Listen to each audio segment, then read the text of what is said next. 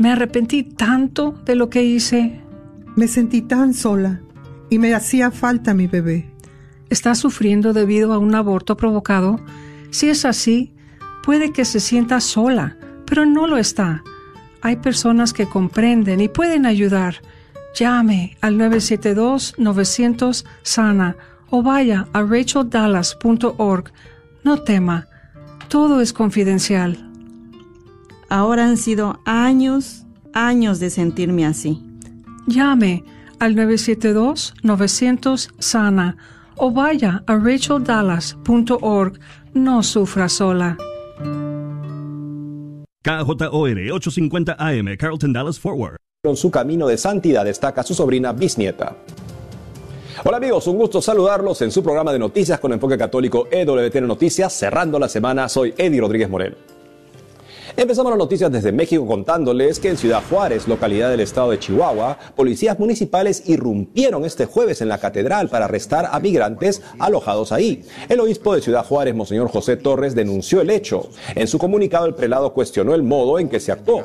Pidió que no se repitan estas situaciones en la catedral ni en ningún otro albergue. La conferencia del episcopado mexicano también condenó en forma rotunda los hechos. Detalló que durante el operativo policial varios fueron agredidos. Al menos un migrante quedó lesionado. El episcopado aseguró que presentarán denuncias ante las autoridades. Más noticias de la iglesia en México con nuestro corresponsal, Diego López Colín. Me encuentro desde la Catedral Ortodoxa de la Ascensión del Señor para contarles que a un año del inicio de la guerra entre Rusia y Ucrania, la Iglesia Católica y Ortodoxa de la Ciudad de México hicieron un acto de hermanamiento en el que hicieron una oración ecuménica por la paz. 12 meses ya pasaron desde que estalló el conflicto, el cual hasta el 30 de enero de este año ha dejado un saldo de 7.000 decesos y más de 11.500 heridos, además de 8 millones de refugiados en Europa Occidental, según datos de la ONU. Es por esta razón, los representantes de diferentes ritos católicos se unieron para pedir por el cese a la violencia. En el acto se le pidió a los cristianos a ser instrumentos del amor de Dios y no promotores de la guerra.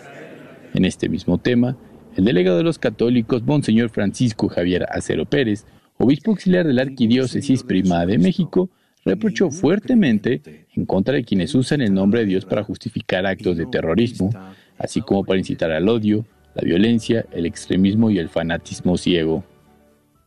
Ningún seguidor de Jesucristo, ningún creyente debe incitar a la guerra y no instar y no instar a sentimientos de odio, hostilidad, extremismo, ni invitan tampoco, ni invitar a la violencia, o al derramamiento de sangre. En el rezo estuvo presente la Iglesia Ortodoxa de Antioquía, Iglesia Ortodoxa de Rusia, un representante de la Iglesia Ortodoxa griega, así como miembros de los movimientos de los focolares y la comunidad de San Egido. Debido a los constantes ataques que se realizan a los templos, en especial católicos, en el marco de las marchas del Día Internacional de la Mujer, un grupo de abogados cristianos elaboró una petición para exigirle al gobierno que se comprometa a proteger el patrimonio religioso. Se ha estado difundiendo una carta dirigida al secretario de Gobernación, en donde se expresa la preocupación de que el feminismo radical aprovecha las distintas marchas que se producen el 8 de marzo para vandalizar los exteriores de los recintos, increpar contra los fieles que ahí se encuentran. Por ello, y en vista de las posibles confrontaciones que puedan producirse en apenas unos días, se ruega que se despliegue mayor seguridad para que se ejercer ejercer sin miedo la libertad de culto. Estamos lanzando una petición al gobierno mexicano para que en ejercicio de sus facultades y el respeto del Estado de Derecho se puedan blindar los templos que han sido sujetos de ataques en, los últimos, en las últimas grandes movilizaciones feministas. Al parecer existe una permisibilidad del gobierno eh, a, los grupos y colectivos feministas para no sancionar los actos que en su momento están ejecutando en contra de principalmente las iglesias católicas. Entonces queremos prever esta acción pidiéndole al gobierno mexicano que blinde las iglesias, las principales iglesias de México, no nada más de la Ciudad de México, que son las más afectadas, eh, pues para que se preserve el patrimonio cultural se preserve un lugar sacro para los que somos católicos y se mantenga el Estado de Derecho. En caso omiso de la advertencia y que se llegue a suscitar alguna afectación, la asociación dijo procederá legalmente en contra de quienes resulten responsables de esta negligencia. Desde el Vaticano, el Papa Francisco bendijo lo que será la primera universidad en Isla Mujeres, un proyecto de educación católica. Hace unos días en el aula Pablo VI en el Vaticano se llevó a cabo un encuentro entre autoridades universitarias y civiles con el Papa Francisco, a fin de presentar el proyecto de la primer universidad en Isla Mujeres, misma a la que el Santo Padre impartió su bendición apostólica. Isla Mujeres apenas cuenta con una población de no más de 20.000 personas. Sin embargo, tiene la problemática de que sus jóvenes isleños de escasos recursos no pueden viajar hacia otros lugares para continuar su educación. Con este plantel se pretende ayudar a los estudiantes a superar los obstáculos económicos y de movilidad a los que se enfrentan. La universidad, la cual dependerá de la diócesis de Cancún-Chetumal, será de paga. Sin embargo, tendrá el programa de opción de becas para aquellos que lo requieran. Reportó para EWTN Noticias, Diego López. El Papa recientemente ha tomado medidas de carácter económico en la Santa Sede. Para informarnos al respecto estamos conectados con Andrea Gagliarducci, analista vaticano de Stampa, agencia del grupo ASI en italiano. Gracias por estar con nosotros, Andrea. Gracias a vosotros. ¿Cuáles son las recientes medidas económicas que ha tomado el Papa? Así, el Papa ha tomado una, una, provisión económica que dice que no están uh, nada, nada, más uh, apartamentos uh, o casas que son de la Santa Sé, que son alquiladas gratuitamente o alquiladas a precios de favor, pero tiene que ser alquilada a precios de mercado. Es una diferencia con el pasado, porque en el pasado están apartamentos de uso de oficina, que fueron gratuitos eh, por los cardinales, eh, por ejemplo, el, apartamento del, del, cardenal secretario de Estado, de Estado que está en el Palacio Apostólico o eh, otros apartamentos. Y están apartamentos en, en, la Santa Fe que son apartamentos del APSA, de la Administración del Patrimonio de la Sede Apostólica. Son apartamentos que son alquilados a un precio de favor, 30-40% menos del precio de mercado usualmente. ¿Cuál es el objetivo de estas medidas? Yo creo que el Papa eh, tenía el motivo de, eh, de, bloquear, de golpear los privilegios, que, o lo que él ve como privilegios. Y está un problema económico también, porque la Santa Sede tiene un, una situación económica muy, muy mala uh, uh, después el COVID. Así, muchos apartamentos, muchos negocios no alquilan más y no, no estuven las, los eh, los, el, el, dinero que venía de los museos vaticanos, así tenían que uh, colectar más dinero y, y, otra vez. De otra uh, situación, de otro lado, tienes el problema que muchos, muchos dependientes del Vaticano, muchos trabajadores del Vaticano, no pueden alquilar más porque los premios vaticanos no son, no, no son así altos 1.300 euros el mínimo, 2.400 euros el máximo. Y estos apartamentos son en uh, áreas muy privilegiadas, muy buenas, como la área de, de San Pedro. Y, y, así es, es una dificultad para todos los, los, trabajadores. ¿Cómo financiarán su alojamiento los cardenales, a quienes, entre otros, saluden las medidas? Oh, no lo sé, porque eh, están las excepciones. El Papa puede excepcionar todo, Uh, esto está en el provimiento. Uh, pero, por ejemplo, el apartamento del secretario de Estado es un apartamento que tienes que ser alquilado a un precio muy alto, pero el secretario de Estado no creo que, eh, no creo, no, no, no, no, no va más de 5 mil euros el mes. Y así es, todo, todo su, su, su, todo su dinero tenía que ir el, el apartamento. Así tienes que financiarlo con las donaciones en algunos casos, o tienes que financiarlo con subsustancias, su, uh, sustancias en otros casos. No lo sabíamos, no sabíamos ahora cómo están a solucionar esto, porque la provisión es general y después están las excepciones que tenemos que ver. Has hablado de riesgos en estas medidas. ¿Cuáles serían específicamente? Esto es una, una, pregunta muy buena, no podemos calcular en este momento. Uh, nosotros sabemos que están más de 2.000, 2.400 uh, uh, apartamentos de la administración de la sede apostólica, pero esto no es solo de la administración, porque antes otras administraciones de la Santa Sede tenían propiedad inmobiliarias como Propaganda Fide que fue independiente desde la, la, su, origen, su, su, origen, y Propaganda Fide tiene algunas cosas como si 65 palacios en Roma. Palacios tenemos que pensar, tenemos que pensar a 40, 50 apartamentos en cada palacio y así no sabemos cuánto va a afectar, pero esta es la propiedad inmobiliaria. Y la provisión eh, no menciona eh, las propiedades del eh, capítulo de San Pedro, que no son, no son listadas, pero son muchas porque mucha gente dio al Vaticano la heredad, porque no tenían familia y dio donaciones. Así nosotros no sabemos cuánto va a afectar las propiedades inmobiliarias. Muchas gracias Andrea por habernos explicado esta situación. Muchas gracias a vosotros. Ahora la información desde Nigeria. El musulmán Bola Tinubu es el nuevo presidente electo de esta nación, la más grande de África. ¿Qué le pide la iglesia al nuevo líder de Nigeria, país que registra un alto índice de persecución a católicos? EWTN Noticias entrevistó al presidente del Comité Episcopal Panafricano para las Comunicaciones Sociales, Monseñor Emanuel Badello. Responde desde Etiopía, en una pausa de la Asamblea del Sínodo Continental para la Iglesia en África a la que asiste. Escuchemos. Bueno, permítame decir que a lo largo de todo el proceso de las elecciones, la Iglesia en Nigeria ha sido de la opinión de que tenemos que hacer todo lo posible para orar, votar de acuerdo a nuestra conciencia, obedecer todas las leyes y que quien quiera que surja al final del día, como iglesia y como pueblo que cree en Dios, lo apoyaría como Dios puede hacer que cualquiera camine para su propósito y para el desarrollo del país. Así que tras el anuncio de Bola Tinubu, desde la iglesia creemos que hay posibilidades de que los competidores opositores acudan a la apelación.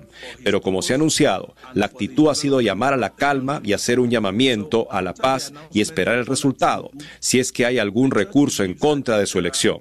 Y que pase lo que pase, todo presidente nigeriano necesitará nuestra plena y total cooperación como buenos ciudadanos y como buenos católicos. Monseñor Emanuel, ¿qué están pidiendo los obispos nigerianos de este nuevo gobierno? Um, la Conferencia Episcopal Católica sostuvo una reunión justo antes de las elecciones en Nigeria. Tuvimos la oportunidad y el privilegio de recibir a los tres candidatos presidenciales y les presentamos una lista de demandas y deseos para el país. Lo que nos gustaría ver, lo que hemos recibido del pueblo de Nigeria, de cada diócesis, de cada una de las 57 diócesis. Parte de ellos prestar atención a la vida de los jóvenes, crear oportunidades de empleo para ellos, invertir en educación, que cesen las incesantes huelgas que han afectado a la vida de tantos nigerianos. Pedimos que todas las religiones reciban el mismo trato, para que todas las personas que viven en Nigeria puedan practicar su religión libremente.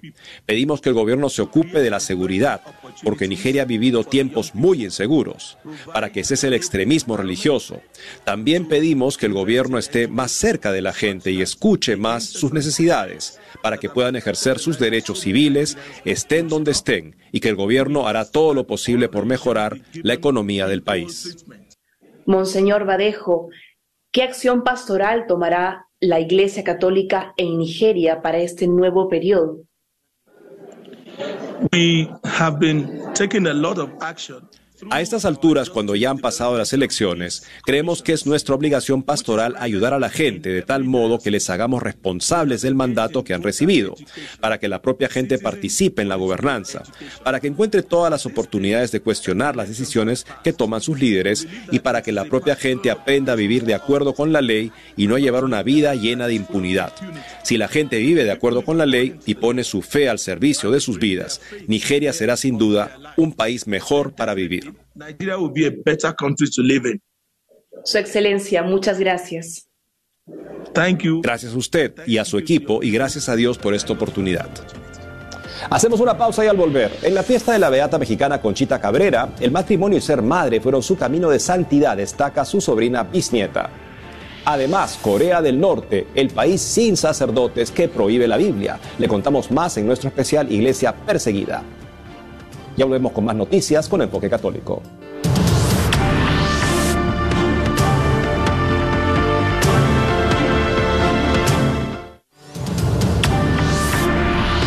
Según el último informe de la Fundación Pontificia Ayuda a la Iglesia Necesitada, Perseguidos y Olvidados 2022, la situación de los católicos en Corea del Norte ha empeorado en forma considerable con respecto a años anteriores. El informe dice, la persecución extrema de los cristianos ha alcanzado el umbral del genocidio. Se tiene noticia de asesinatos, abortos forzados, infanticidios y esclavitud. ¿Cuál es la realidad de este país? Nicolás García de WTN Noticias nos cuenta más.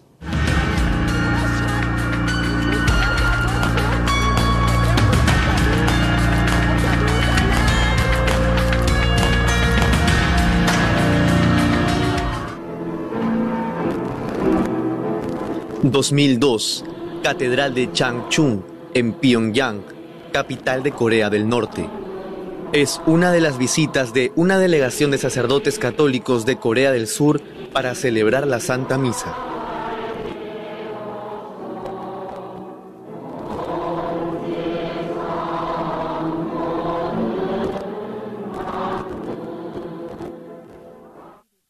Los presbíteros fueron invitados por la llamada Asociación Católica de Corea del Norte, un organismo fundado en 1988 por el gobierno para controlar a los católicos.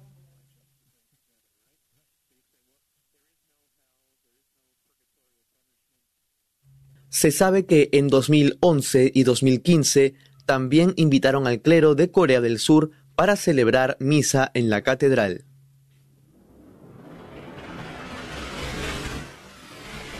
La Catedral de Changchun es el único templo católico en el país. Es usada como atracción turística y fachada ante la comunidad internacional.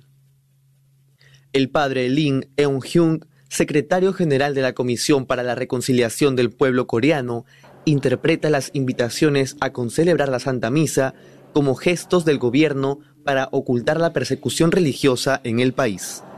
Así lo dijo en entrevista a la Fundación Pontificia Ayuda a la Iglesia Necesitada. En esta misa no se sabe si los asistentes son de verdad católicos, ya que está prohibido dialogar con ellos antes o después de la celebración. En Corea del Norte está prohibido tener una Biblia católica según la Fundación Cristiana Puertas Abiertas. En septiembre de 1948, a consecuencia de la Segunda Guerra Mundial, se crea Corea del Norte. Desde entonces, el país, bajo una dictadura comunista, vive aislado del mundo. Según un informe de la Organización de Naciones Unidas del 2014, el gobierno de Corea del Norte ve en los cristianos una amenaza porque la iglesia es un lugar de interacción ajeno al Estado y su fe cuestiona el culto a la dinastía gobernante.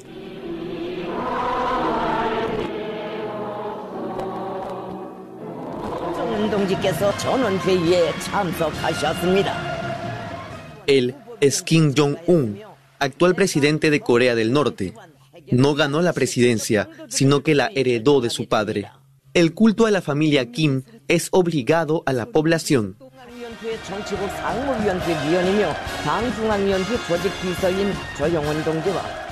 No hay una religión oficial en Corea del Norte.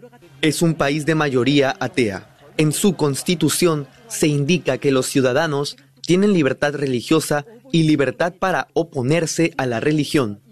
A falta de cifras oficiales, se estima que al año 2000 los no creyentes eran el 64% de la población profesan el muismo un 16%, el cheondoísmo un 13%, 4% de la población son budistas y el 1% son cristianos entre católicos y protestantes. Otra información extraoficial da cuenta de entre 800 y 10.000 católicos clandestinos, algunos de ellos presos. Según la organización no gubernamental Corea Future, los católicos que son descubiertos practicando su fe son castigados, por ejemplo, con encarcelamiento arbitrario en sitios parecidos a campos de concentración. Luego de la guerra de 1950, Corea del Norte martirizó, desapareció y expulsó a todos los sacerdotes, casi 200. Hoy no hay ningún sacerdote en el país. Durante la guerra, el régimen destruyó templos y la primera catedral de Pyongyang. En 1988 fue inaugurada una nueva catedral en un esfuerzo del gobierno para mostrar la libertad religiosa. Es el único templo hasta hoy. Está bajo el control de la dictadura que no permite las actividades religiosas. En agosto de 2022 fue la última vez en la que el Papa Francisco pidió al dictador que lo invite a su país. El pontífice dijo así, cuando me inviten, y esto es lo mismo que decir por favor, invítenme, no diré que no, dijo a una radio surcoreana. En más de una ocasión, el Santo Padre repite su deseo de ir a Corea del Norte como agente de paz. Hasta hoy, la invitación oficial no llega. Y ahora un oficial de defensa de Corea del Norte de la organización cristiana CSW, defensora de la libertad religiosa en el mundo, nos da un testimonio de primera mano sobre la vida de un católico en este país. Por motivos de seguridad del testimoniante y el cuidado de la ayuda a Corea del Norte, mantendremos su identidad bajo anonimato. Escuchemos. No hay libertad religiosa o de creencias en Corea del Norte. Entonces, cualquier ciudadano que exprese una opinión o creencia que difiera con el régimen, y eso incluye a católicos y cristianos protestantes que profesen su fe, reciben un castigo. Um, Korean society is, is structured around la sociedad coreana está estructurada con un sistema llamado el sistema Songbun, que es un sistema de clases donde los ciudadanos son asignados a la clase leal, la clase indecisa o la clase hostil. Y todos los que son asignados a la clase hostil son asignados a una vida de discriminación en la educación, en oportunidades laborales, en cuidados médicos e incluso en cosas como la distribución de alimentos. Entonces, todo quien es descubierto profesando una religión es asignado a la clase hostil. Los cristianos protestantes y los católicos están totalmente considerados en esta clase. Todas las religiones o creencias están prohibidas, pero los cristianos son particularmente considerados una amenaza para el régimen y son maltratados, están vulnerables a encarcelamiento, torturas y hasta su ejecución. Um, Toda la fe católica o profesar la fe católica está completamente prohibido. Entonces, trabajar por la fe, reunirse a rezar o tener una Biblia es imposible. Hay historias de personas que tenían Biblias y fueron enviadas a prisiones como campos de concentración y hasta han sido ejecutados públicamente. Incluso sospechosos de mantener su fe, de profesar su fe, incluso en privado, es condenado porque es visto como una amenaza para la ideología oficial del Estado de Corea del Norte que demanda un tipo de veneración idolatría a la dinastía Kim y todo lo que amenace esta completa lealtad, como la fe, es castigado. La situación es bastante peligrosa para los católicos en Corea del Norte ellos experimentan una muy severa persecución. Incluso aquellos que logran escapar, si son repatriados, si los mandan de regreso a Corea del Norte, están en un gran peligro.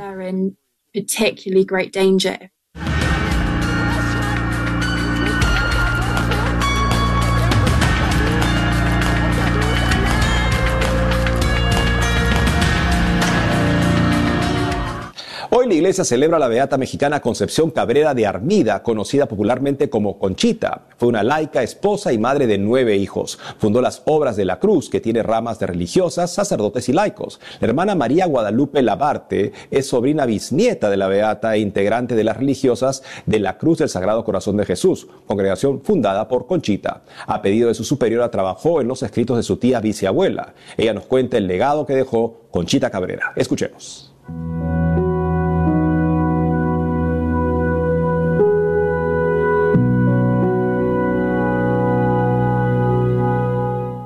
Bueno, yo siento que Conchita es un verdadero regalo de Dios a nuestro mundo, a nuestra iglesia, a todo hombre y mujer, pues que tenemos sed de Dios, lo sepamos o no lo sepamos. Conchita en su vida sencilla de mujer, esposa, madre, laica, ella pues no conoció la vida religiosa antes de casarse. Y ella se pregunta, cuando conoce las, las religiosas del Sagrado Corazón que llegan a San Luis Potosí, en donde vivía Conchita, se pregunta, ¿qué hubiera pasado si yo hubiera conocido religiosas antes de casarme?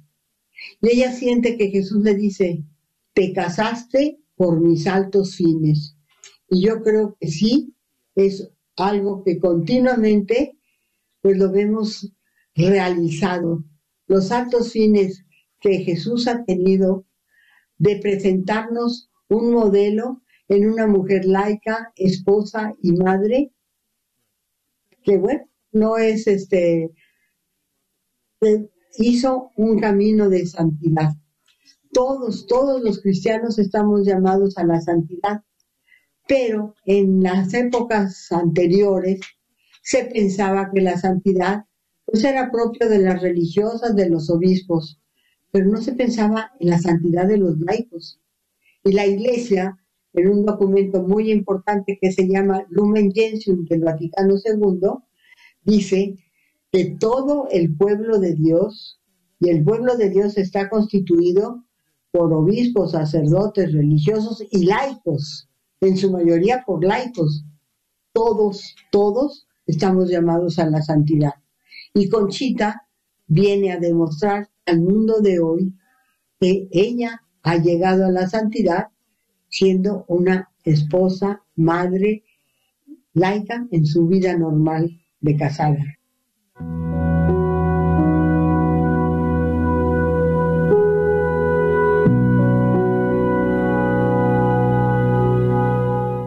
Y eso es todo por hoy amigos, gracias por haber estado con nosotros. No dejen de seguirnos en las redes sociales y también de lunes a viernes a las 12 del mediodía hora de Miami por Radio Católica Mundial en su programa Más que Noticias con un servidor. Hasta entonces.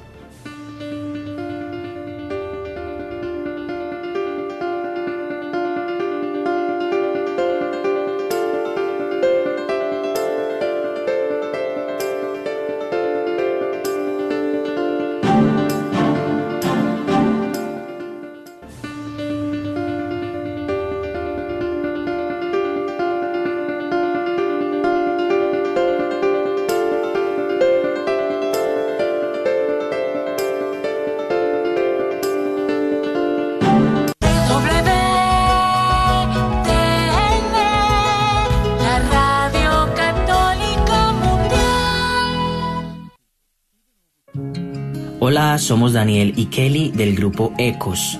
Y estás en EWTN, Radio Católica Mundial. Hoy el Señor quiere darte alas como de paloma para que escapes con Él al desierto, lejos de tu tempestad.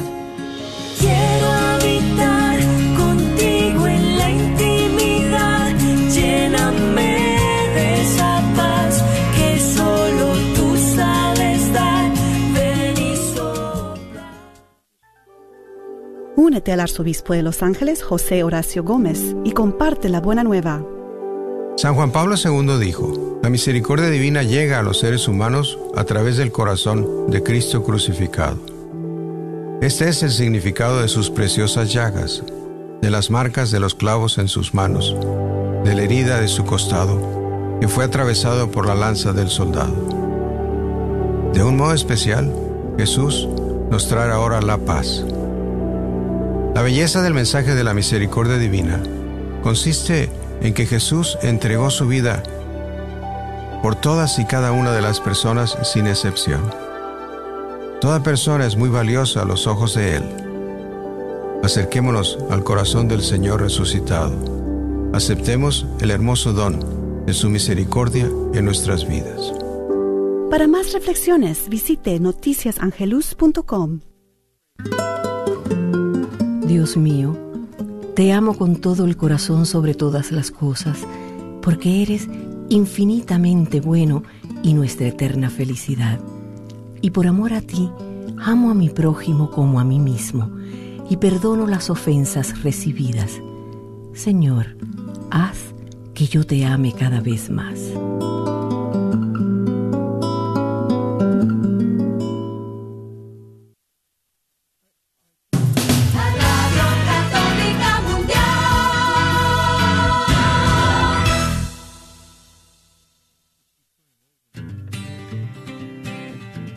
¿Qué significa ser iglesia? Somos la iglesia. Todos, o sea, yo también. ¿Que no la iglesia es el edificio? ¿El de aquí o cuál edificio, padre? Es el edificio espiritual que forma el Espíritu Santo cuando somos bautizados. ¿Formados por quién o qué? Porque si la iglesia es el cuerpo de Cristo, entonces Él es la cabeza. La cabeza y nosotros somos el cuerpo y donde quiera que Él vaya, allá estaremos nosotros. La iglesia somos todos. Jesús, María y José. Sí, también. Conversando la fe, somos la iglesia. Este es su programa Conversando la Fe. Comenzamos. Abrimos los ojos, soñamos estrellas. Hola, ¿qué tal? Bienvenidos nuevamente a este tu programa Conversando la Fe, Somos la Iglesia. Yo soy Guillermo Robles y cordialmente te saludo desde los benditos estudios de Radio Santísimo Sacramento de la Diócesis de Sacramento, California. Y a todos ustedes que nos escuchan y siguen a través de EWTN Radio Católica Mundial. Y por supuesto a todos ustedes que nos dejan sus likes y pequeños comentarios a través de Facebook. Pues hoy día lunes, feliz inicio de semana. Vamos a continuar trabajando en nuestro catecismo de la Iglesia Católica, como todos ustedes saben. El viernes estuvimos eh, introduciendo este nuevo tema, bueno, no un nuevo tema, sino un nuevo subtítulo titulado Necesidad de una humilde vigilancia. Y en este subtítulo también viene otro título que se llama Frente a las dificultades de la oración. Eh, estuvimos escuchando el número 27-29 y eh, estuvimos comentando acerca de la dificultad que tenemos o, la, lo que la costumbre que tenemos de distraernos fácilmente cuando estamos orando se nos va la mente, se nos va eh, el pensamiento a nuestra rutina o a nuestros trabajos. Y entonces dejamos de, de hacer la oración tan profunda como podría ser, ¿verdad? Eh, creo que en este número vamos a, vamos a continuar hablando en este número hoy día. Y recuerdo que el Padre nos dejó una tarea que, es, que, se, que dijo cuáles eran nuestras debilidades ante la oración, porque dice que esas debilidades son nuestros pecados, ¿verdad? Entonces, este, pues es una tarea muy, muy difícil porque sí, verdaderamente, yo personalmente me pasa, me distraigo de repente o me voy a qué sigue después de la oración cuando estoy en medio de la oración y yo creo que la debilitamos, ¿verdad? No, no, no alcanzamos a escuchar. Es como querer eh, escuchar la tele y orar al mismo tiempo, ni oímos uno ni oramos en el otro, ¿verdad? No sabemos ni qué pasó por un lado ni por el otro. Pero bueno, hoy vamos a continuar hablando de este bello tema y de y no sin antes presentarles al gran equipo que tenemos este día. Cecilia Tinoco de la Catedral del Santísimo Sacramento. Hola. Y la hermana creo que se Ah, puso sí, sí, perdón, perdón, perdón. Mi micrófono con eh, los climas estos se duerme, ¿verdad? Eh, Yolanda Barajas, misionera del Verbunday, que agradece su sintonía. Gracias por permitirnos entrar a sus hogares. y el padre Rodolfo Llamas de la parroquia de San José, aquí al norte de Sacramento, con mucho gusto aquí también participando en este diálogo tan hermoso que estamos teniendo acerca de eh, la oración, retomando este diálogo que dejamos pendiente este viernes pasado eh, acerca de las distracciones de la oración que normalmente eh, lo que nos distrae en la oración pues eso casi casi nos podría servir como examen de conciencia, ¿verdad? Para preparar nuestra confesión, porque lo que nos distrae, aquí nos dice el número, que nos ayuda a reconocer cuáles son esos apegos de nuestro corazón que nos distraen de nuestro, de nuestro contacto, de nuestro diálogo con Dios, de estar en la gracia del Señor. Es, es algo eh, que nosotros cada vez estamos más como sensibles. Cuando somos fieles en nuestra oración, nuestra conciencia se va haciendo más sensible a lo que nos puede distraer. Recuerdo alguna vez alguna persona que me dice, bueno, padre, entonces, ¿cada cuándo tenemos que confesarnos? ¿Cada cuándo es bueno confesarnos? Yo le, me acuerdo que le dije, es una respuesta un poco difícil. Eh, una pregunta, mejor dicho, es un poco difícil porque si tú amas a una persona, imagínate que cómo, cómo calificarías a una, a una esposa o un esposo que le dije a su, que le dice a su cónyuge, oye, ¿cada cuándo quieres que te pida perdón?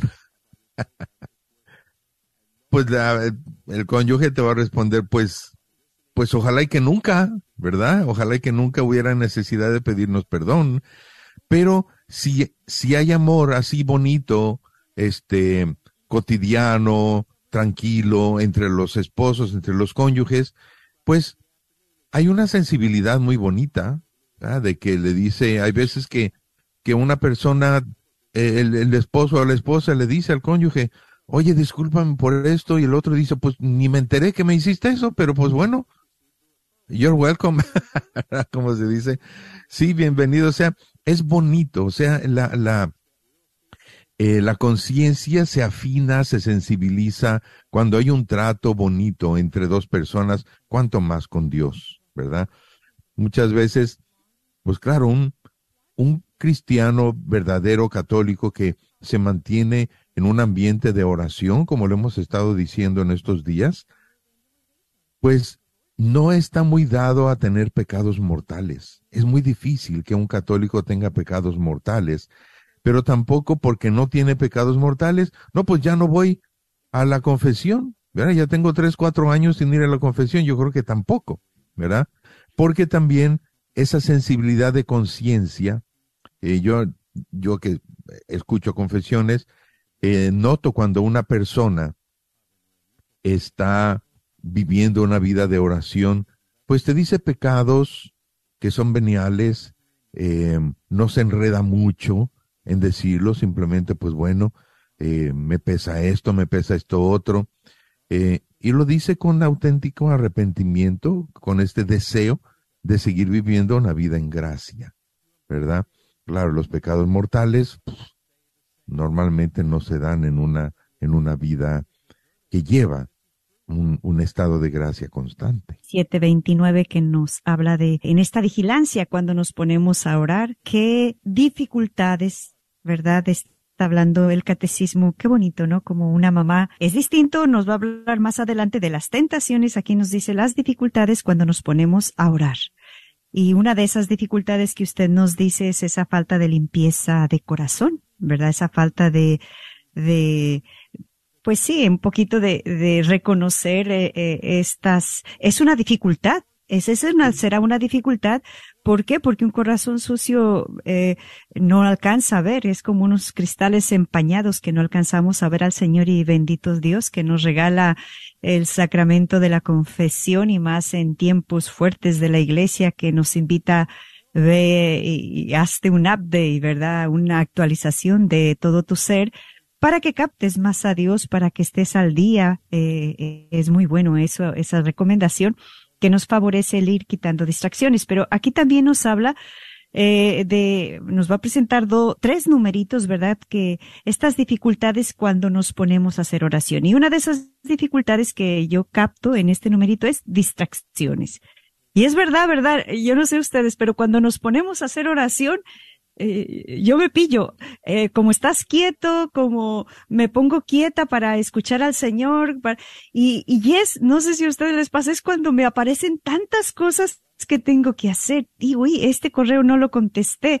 Eh, esta llama, eh, tengo muchas burbujas en el teléfono que tengo que contestar. Después veo que la cocina está sucia y tengo que limpiar. Mira, una limpiadita aquí, pero luego ves una manchita allá y te vas para allá.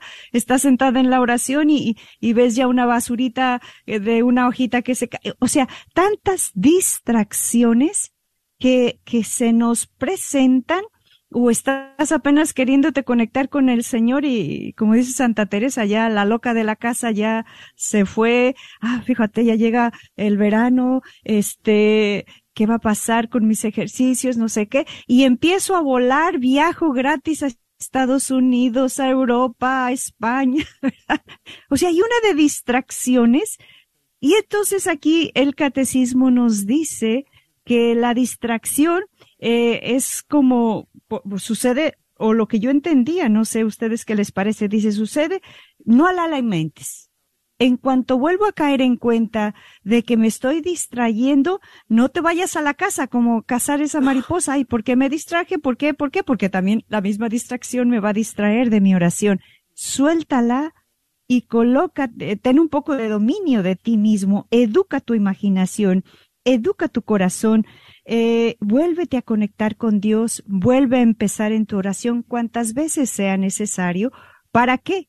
¿Para qué eh, no ir tras ella? Porque eso justo, pues, eh, como estamos muy acostumbrados y venimos de un ambiente todo ruidoso, pues todo eso eh, necesitamos hacer ese silencio, ese silencio interior, ese silencio exterior, para podernos encontrar con Dios y evitar eh, digamos, es como un primer gradito que yo entiendo de estas dificultades a la hora de cómo hay que hacerle frente cuando nos sucede eso en la oración. No sé si alguien más quiere compartir o añadirle a, lo de este. Claro que sí, claro que sí, porque yo le digo que sinceramente a mí me pasa mucho eso. Yo creo que como yo, hay a, haber muchas personas al igual, pero lo que pasa es que en la vida somos como le llamamos multitask. A veces hacemos muchas cosas al mismo tiempo. Entonces estoy cocinando mientras estoy lavando la ropa o mientras ya la eché a secar. Y mientras está cociendo la ropa, mientras está lavando la ropa y se está cociendo la carne o el pollo, entonces mientras barro y trapeo, ¿verdad? Y mientras ah, otra cosa pasa, pues me llegó un email, le tengo que contestar o lo contesto. Entonces estoy en multitask. Entonces cuando llegamos a la oración, yo creo que nos pasa lo mismo, ¿verdad? Nos pasa lo mismo. Creemos que podemos seguir eh, siendo multitask pero es ahí justamente donde tenemos que parar esa parte, guardarla a donde esté ahí bien guardadita y concentrarnos totalmente en la oración. Porque de lo contrario no vamos a escuchar qué nos va a decir Jesús. Entonces, a veces decimos, no, nunca lo he escuchado, pues es que siempre estamos distraídos. Es que sí rezo, es que voy a misa, pero estás distraído, no estás concentrado. Entonces, yo, es lo que es en lo que yo caigo con esto, ¿verdad? En lo que digo, wow, o sea, verdaderamente tiene uno que aprender a hacer todo a un lado a la hora de estar con Jesucristo definitivamente. Y a veces, como comentábamos en otras ocasiones, podemos ir manejando e ir rezando también, pero yo creo que es otro nivel, ¿verdad? Es otro nivel de concentración. Pero hacemos un tiempecito para hacer una oración, eh, empezando por algo chiquito, ¿no? A ver cuánto aguantamos. Antes de, hagamos la prueba, ¿verdad? ¿Cuánto aguantamos? a ver cuánto aguantamos antes de que se nos meta algo más en la cabeza, a ver si por lo menos pasaron tres minutos. Hermana, padre. No sé si Ceci quería decir algo más. Eh, eh, eso del multitax me parece muy, que yo me gustaría dialogarlo porque sí es verdad. Nos condiciona. Sí, Ceci, sí, sí. No, adelante, hermana, termine, termine. No, solo eh, eso de verdad, que eso que hacemos a lo largo del día, yo me he pillado preparando esto, Digo, fíjate, llevo los audífonos para estar escuchando que me lea el catecismo el numerito. Después estoy cocinando o estoy limpiando o trapeando el suelo o, estoy, eso, todas esas cosas. Y sin querer, yo estos días hice un ejercicio de parar. No, no me pongo nada en mis oídos. Tengo que respetar hasta mi cerebro un poquito, que descanse un poquito para pensar. Y yo creo que el ir preparándonos para entrar en oración, ir tomando conciencia por respeto a Jesús, aunque Jesús anda conmigo todo el día, pero llega un momento que necesitamos mirarnos a los ojos, soltar nuestro ruido interno, porque es puro ruido, ese activismo, esa desasosiegación, ese caminar, ese querer hacer tantas cosas, y quedarnos un rato, hecho este ejercicio, mm, no llevar inclusive nada a la oración, Dios y yo, tranquilos, serenos, para escucharle, para que no me estas tentaciones, inclusive de sus mismas cosas. Jesús el otro día me decía, yo no te quiero que seas mi secretaria, porque a veces le hago la, secretaria al Señor y escribo y le hago y ta, ta, ta, pero no le he visto a los ojos. Y entonces yo creo que son distracciones eh, tan sutiles que tenemos que ir con cuidado para este camino de oración. No, pues yo pienso que eh, tendríamos que irnos como acostumbrando a tener este estado de oración constantemente, pero em, en diferentes modos. Diferentes modos, como aquello que decía, ¿no? De lo del, no sé si lo conté aquí, lo de aquel sacerdote que le dijo a otro, porque se lo encontró rezando el breviario y comiendo una hamburguesa. Entonces que le dijo, oye, ¿cómo, cómo se te ocurre estar comiendo mientras, mientras haces tus oraciones? Dice, no, yo le pregunté al obispo y me dijo que sí se podía. Un acto de inmadurez, por supuesto, ¿no? Pero es una buena enseñanza. Que entonces el otro sacerdote, cuando se encuentra con el obispo, le dice, oiga, señor obispo, ¿yo puedo comer mientras estoy haciendo mis oraciones? Y el obispo le dijo, no, por supuesto que no, ¿cómo se te ocurre? Ah, bueno, pues es lo que yo imaginaba. Pues bueno, regresó con el amigo y le dice, no, ¿sabes qué? Estás equivocado. El obispo me dijo que no podíamos este, comer mientras estamos haciendo nuestras oraciones. Y el otro le dice, ah, pero depende cómo le preguntes, ¿verdad? ¿Tú qué le dijiste? Que si podía comer mientras estaba haciendo oración.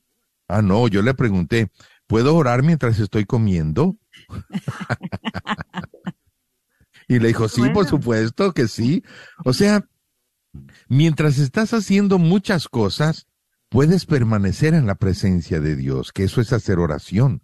O sea, mantenerte en la presencia de Dios. Incluso, como decía hace rato Memo, eh, mientras estás viendo la tele, claro, qué bonito sentarte a ver con Jesús una película.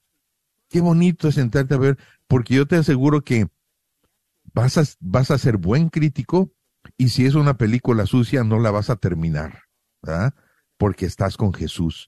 Así tiene que ser. Es muy bonito. Y así cualquier cosa este, ven manejando con Jesús, con la Santísima Trinidad, acompáñate de María, acompáñate de algún santo, yo qué sé, es muy bonito permanecer en la gracia de Dios durante el día, pero eso sí, cuando te vas a dedicar solamente a la oración, olvídate de todo y métete en silencio solamente a estar con Jesús. Ese es como los diferentes modos de, de hacer oración, ¿verdad? ¿Qué les parece?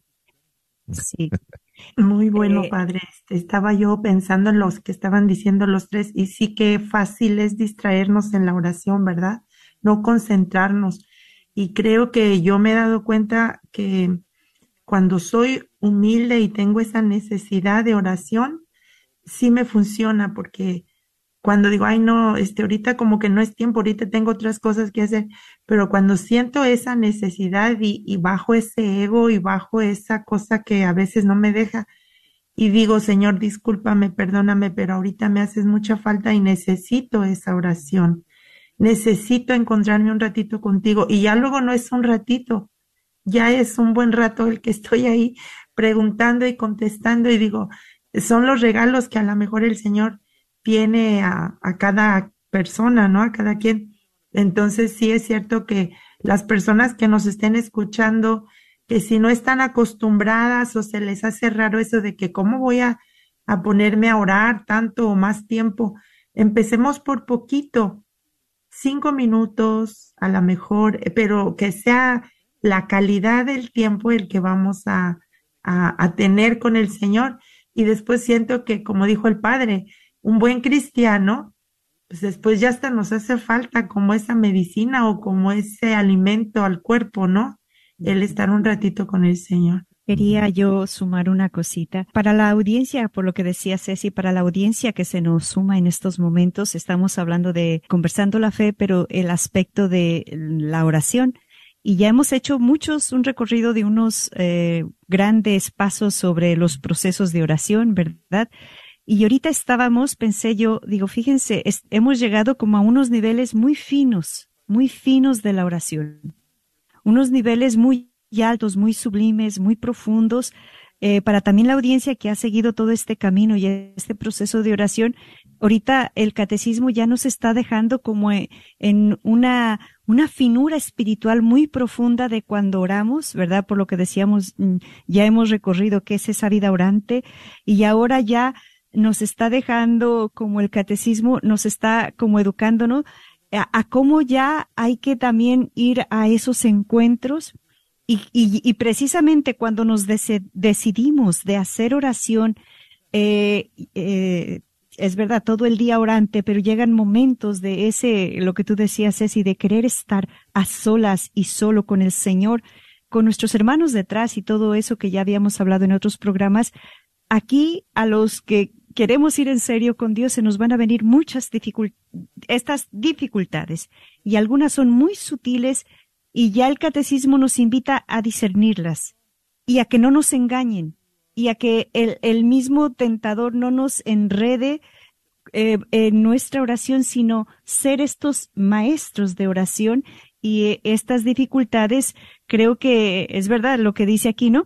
Esa dificultad de, de esas distracciones que algunas, eh, ¿verdad? Mm, ¿Cómo hay que eh, como cerrarles la puerta y no, y no, no, y no dejarnos enredar continuamente por ellas para que, para seguir creciendo y para seguir caminando en esa vida y saberlas, no sé, torear, eh, porque pues distracciones siempre vamos a tener, pero no siempre van a ganarnos eh, la delantera con el Señor.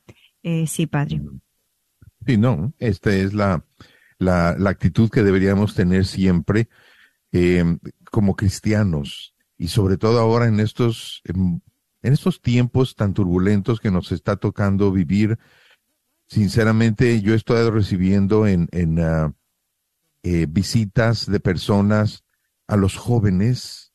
A mí me duele mucho la situación que están viviendo ahora los jóvenes, porque eh, estamos encontrándonos situaciones tan fuertes, tan profundas, de problemas tan graves, que los adultos eh, que tenemos, que debemos tener como raíces fuertes, a veces nos, nos hacen temblar, a veces nos hacen dudar. Imagínate un joven, un joven que no tiene raíces duras, que no tiene todavía, no ha tenido tiempo de conocer a fondo la, lo que es la, la, la integridad humana, no ha tenido tiempo de experimentar para poder profundizar raíces.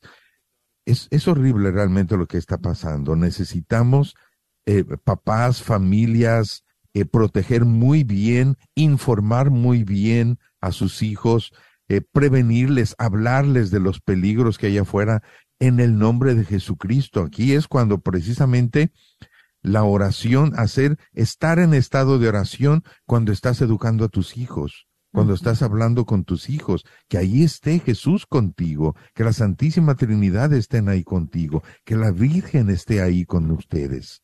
Qué bonito es este tener esta práctica hermosa de, de la oración para poder hacer estas cosas que son tan súper necesarias.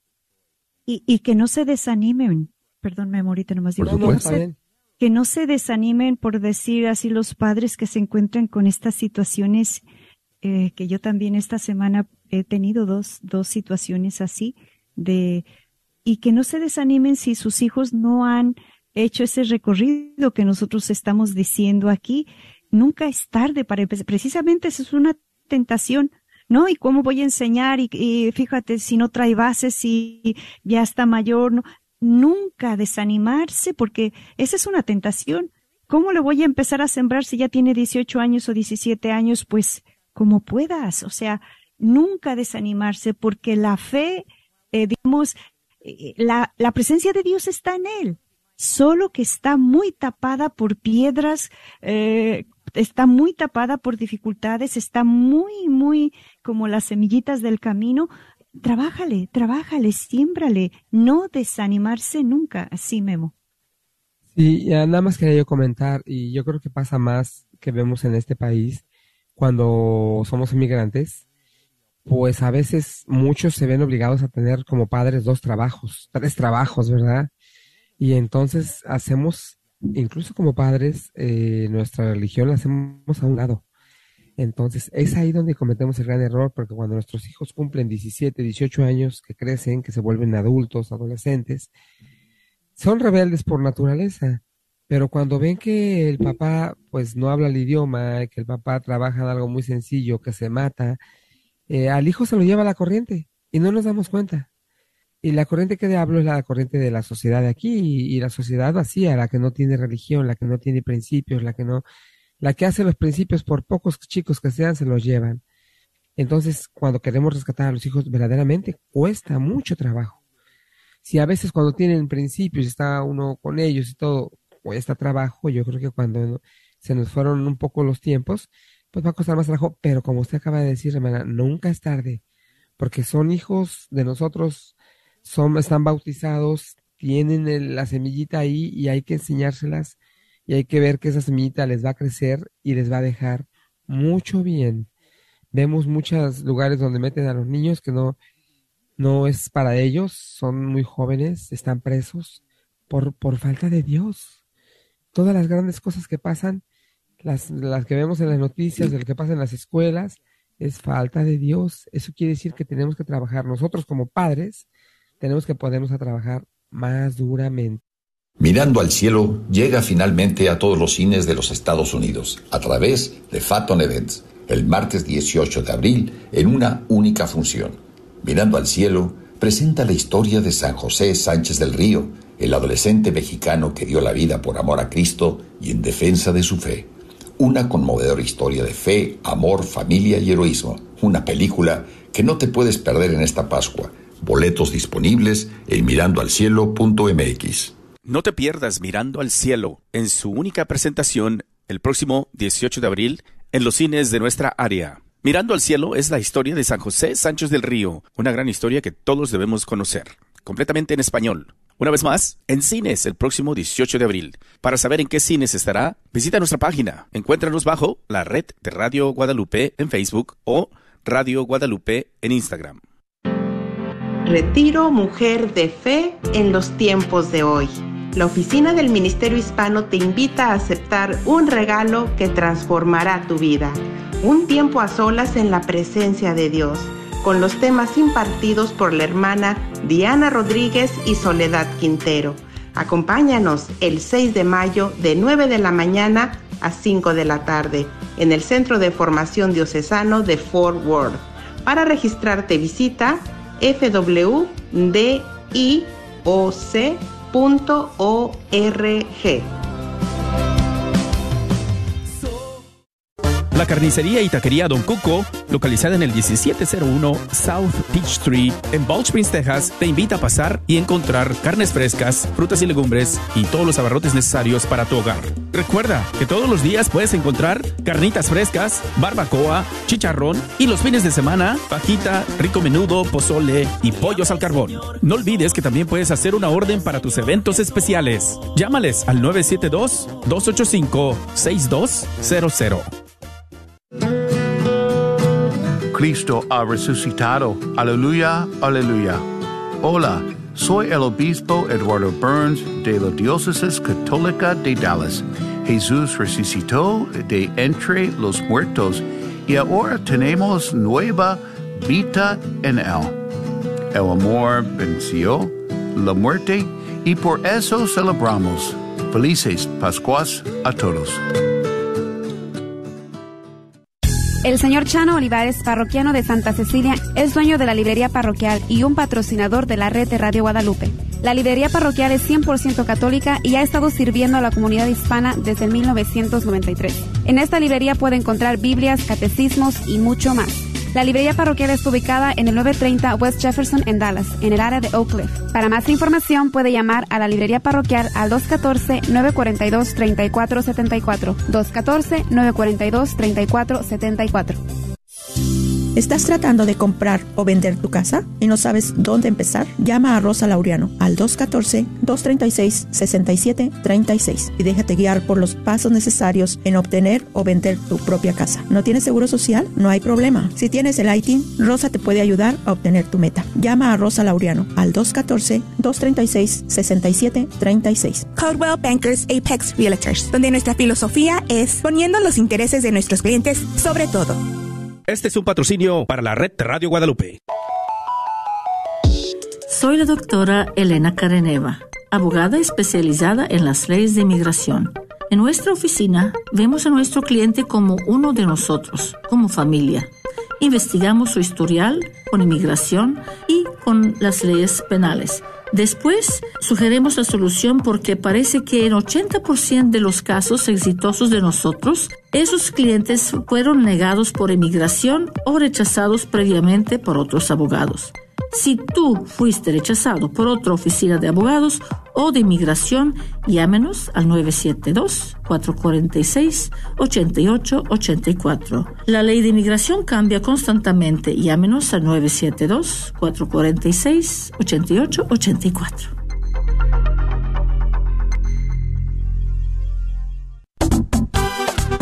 la librería Santa Faustina. Ahí encontrarás Biblias, libros, documentos y además música, películas, imágenes y gran variedad de artículos católicos. Visítalos de 11 de la mañana a 8 de la tarde en el